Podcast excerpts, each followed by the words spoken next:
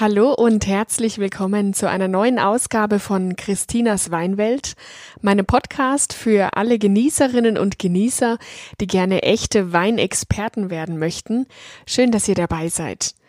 Ich heiße Christina Bielek und ich liebe es, über Wein zu sprechen. Ich bin auf einem Weingut groß geworden und komme aus dem Weinanbaugebiet Franken, war aber vor allem in den Jahren 2016 und 2017 in allen Weinregionen in ganz Deutschland unterwegs, weil ich zu dieser Zeit fränkische Weinkönigin und deutsche Weinprinzessin war.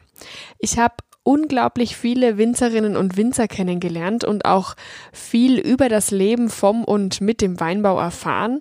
Und da gibt es immer wieder gewisse Themen, vor denen die Winzer Respekt haben und ähm, die sie auch fürchten. Und eines davon sind Spätfröste im Weinberg.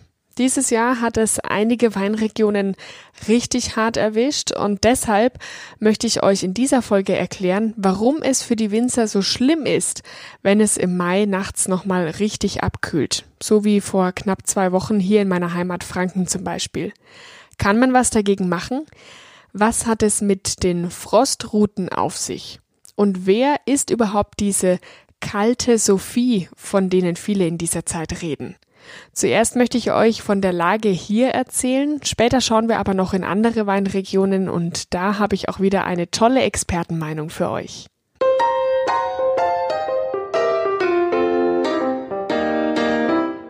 Vielleicht habt ihr ja einen Balkon zu Hause oder einen Garten und habt dann so Anfang Mitte Mai auch überlegt, was ihr mit euren Pflanzen macht, als die Wetterdienste angekündigt haben, dass es abkühlen soll in den nächsten Nächten.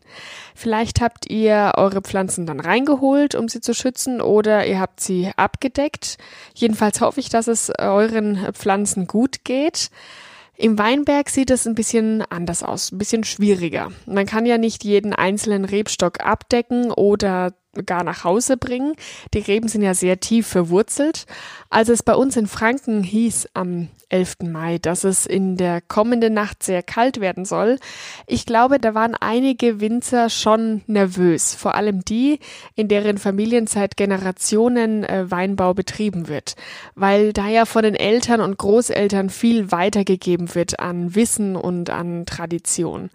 Und früher hat es das ganz oft gegeben, Spätfrost im Mai, und zwar immer so um den 11. bis 15. Mai herum. Es gibt eine Bauernregel, die besagt, vor Nachtfrost du nicht sicher bist, bis Sophie vorüber ist.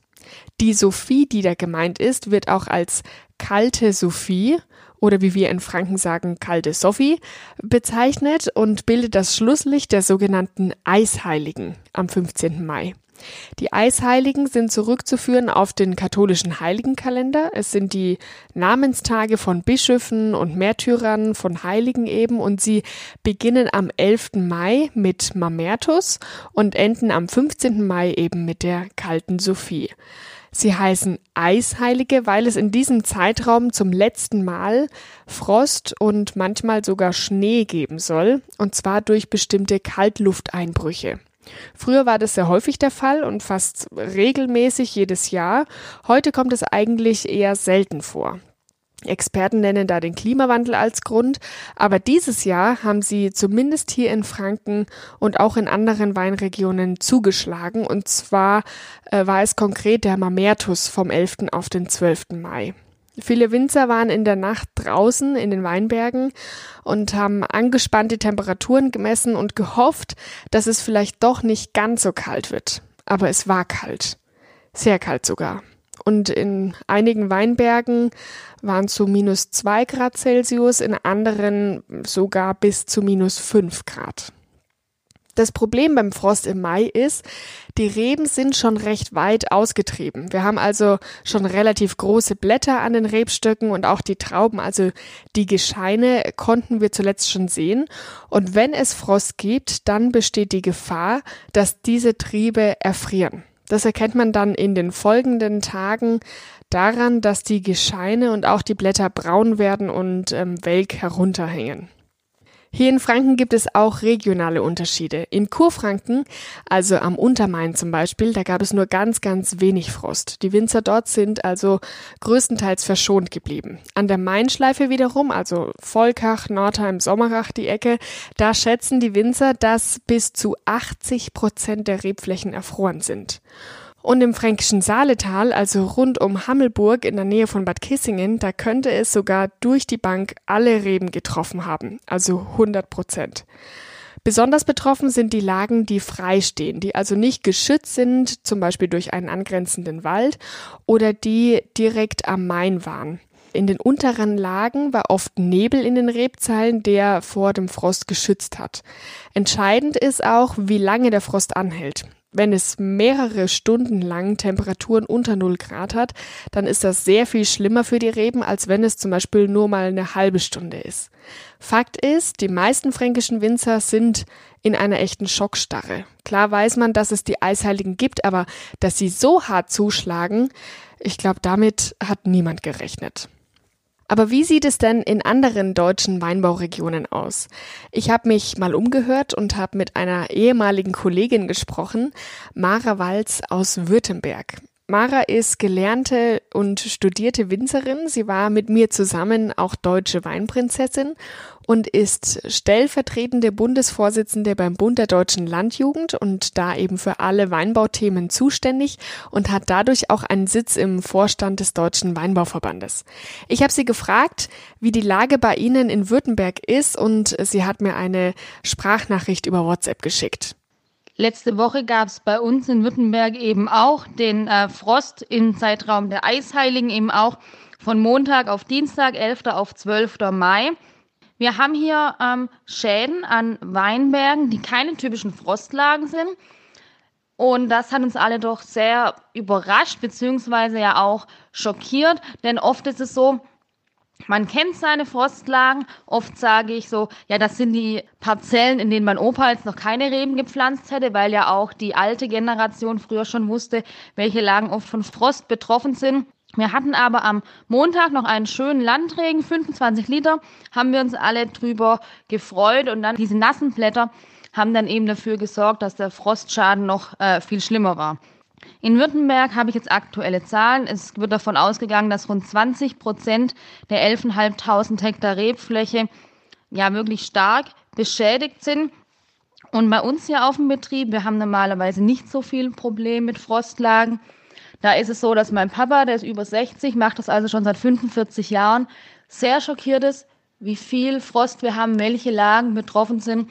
Und das tut natürlich auch mir dann im Herz weh, wenn man den Papa so sieht, und es ist schon, ja, schockierend. Ich konnte mir es auch persönlich die ersten Tage gar nicht angucken, weil es so weh tut, wenn man wirklich dieses Jahr sehr viel Zeit in die Weinberge investiert. Wir sind wegen Corona ja alle viel mehr daheim und dann eben innerhalb von einer Nacht alles so kaputt gemacht wird. Also auch da ist es ganz schön heftig. Aber Mara, man kann ja nicht sofort sagen, wie schlimm es wirklich ist, oder?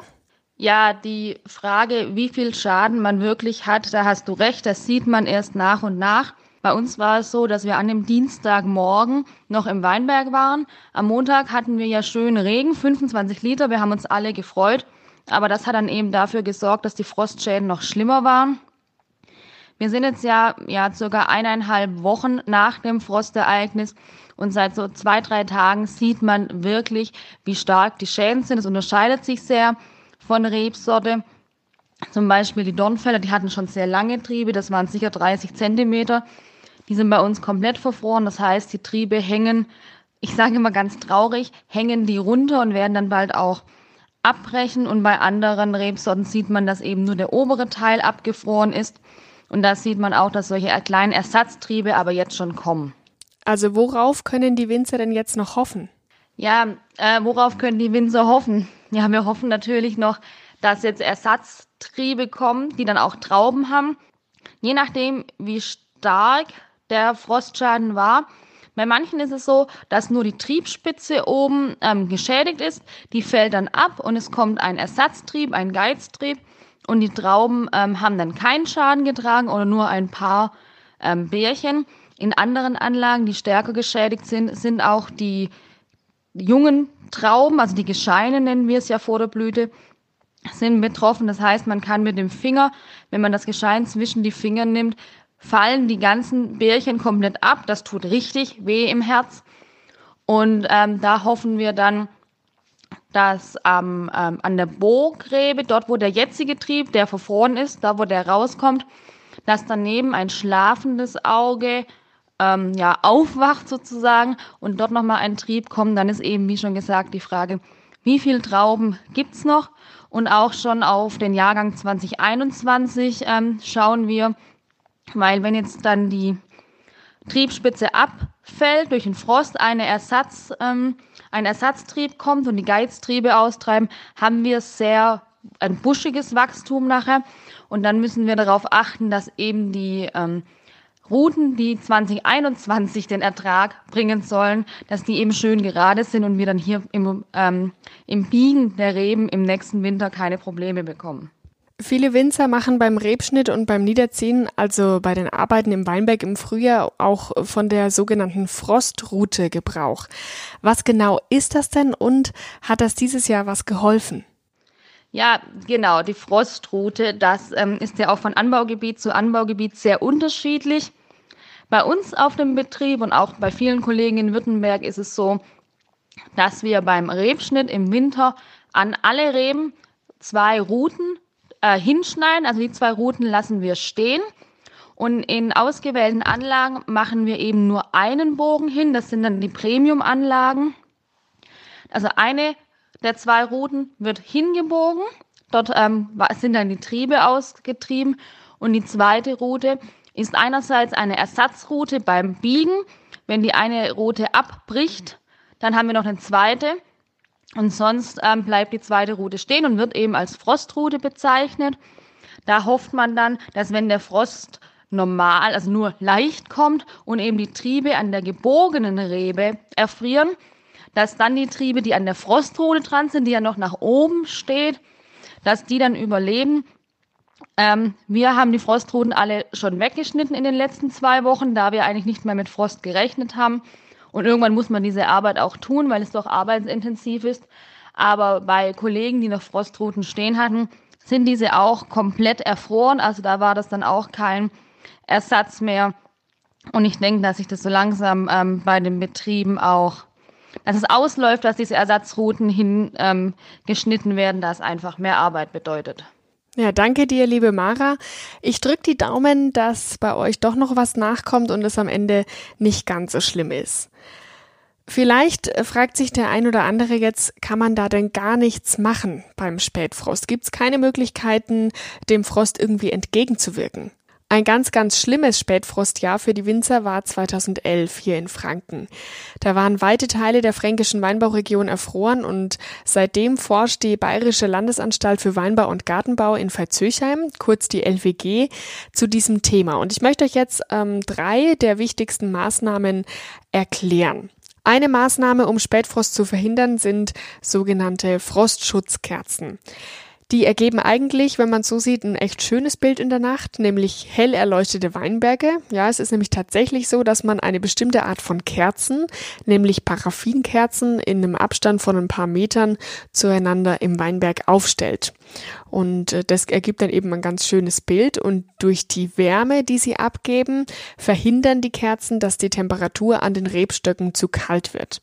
Versuche der LWG haben gezeigt, dass die Temperatur tatsächlich um bis zu zwei Grad Celsius erhöht werden kann. Das kann schon recht viel ausmachen.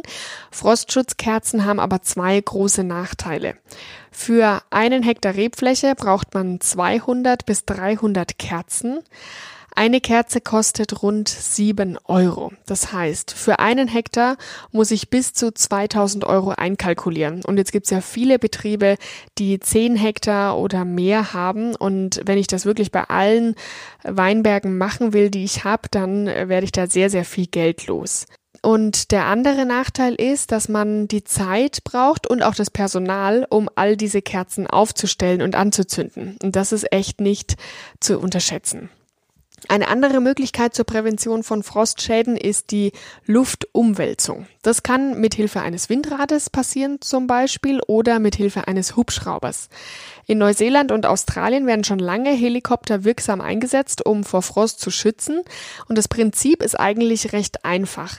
Es sollen kalte und warme Luftmassen miteinander vermischt werden. Dafür muss der Helikopter etwa 10 bis 15 Meter über dem Boden fliegen und der nach unten gerichtete Luftdruck, der ihn oben hält, der sorgt dafür, dass ähm, die Luftmassen eben stark verwirbelt werden. Und dadurch steigt dann die Temperatur an und die Reben werden geschützt.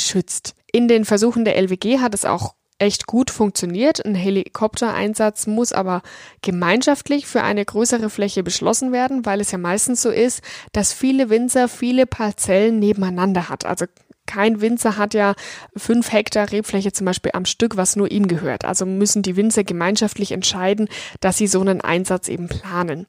Die Fläche, die der Hubschrauber überfliegt, die darf weder zu klein sein noch zu groß, weil er eben ja auch alle paar Minuten über dieselbe Stelle fliegen muss, damit die Luftvermischung auch andauert. Eine dritte Maßnahme zur Frostbekämpfung ist die Beregnung der Fläche. Das klingt im ersten Moment vielleicht ein bisschen paradox, weil man sich denkt, wenn das doch nass ist, dann gefriert es doch. Aber physikalisch gesehen ist es tatsächlich so, sobald die Temperatur knapp über 0 Grad ist. Da kommt die Beregnungsanlage zum Einsatz. Es handelt sich um äh, ganz, ganz feine Wassertropfen, also eher so einen feinen Sprühregen. Und der wird eben über die Reben wird er beregnet und dadurch bildet sich dann auf den Reben eine Eisschicht.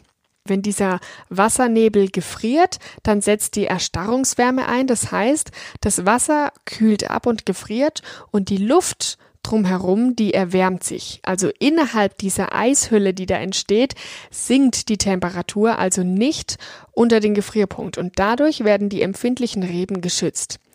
Wichtig ist dabei, dass die Beregnung stetig weitergeht. Also der Effekt hält nämlich nur so lange an, wie auch neues Wasser dazukommt, das neu gefrieren kann. Und das wiederum führt dazu, dass sehr, sehr viel Wasser benötigt wird, also eine ganze Nacht lang, wenn eben feststeht, da und da es soll Frost sein. Und deshalb ist das Verfahren auch sehr teuer. Also ihr merkt, es gibt schon Ansätze, um Frost zu verhindern, beziehungsweise ähm, präventiv da vorzugehen, aber es ist noch nicht das super-duper Verfahren gefunden worden. Deswegen ist es wichtig, dass da weiter geforscht wird.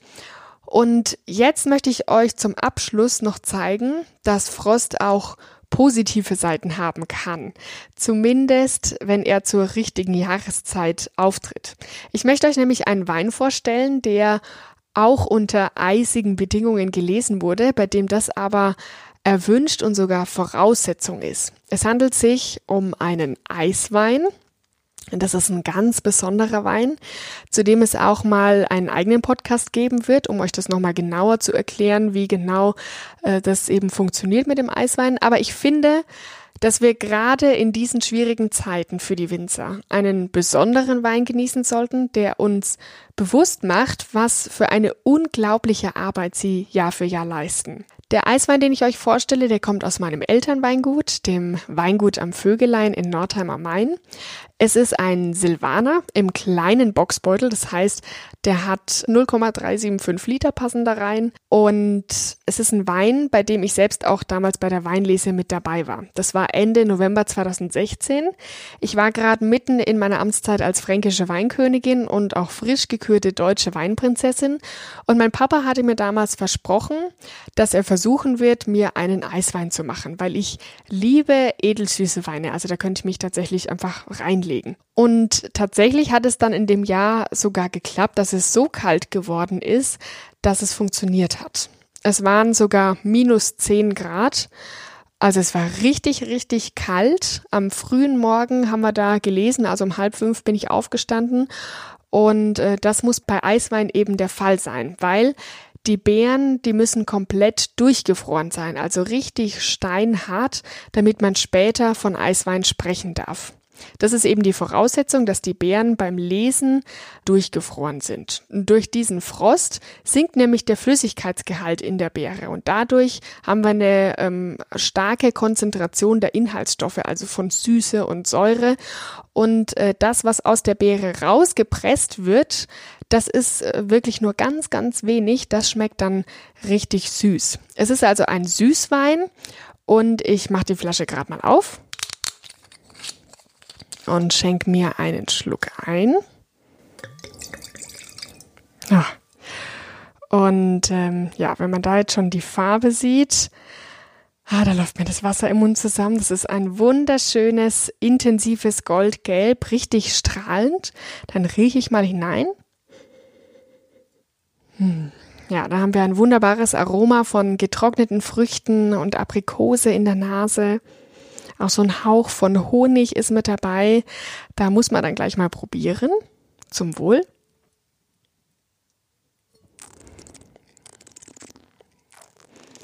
Hm.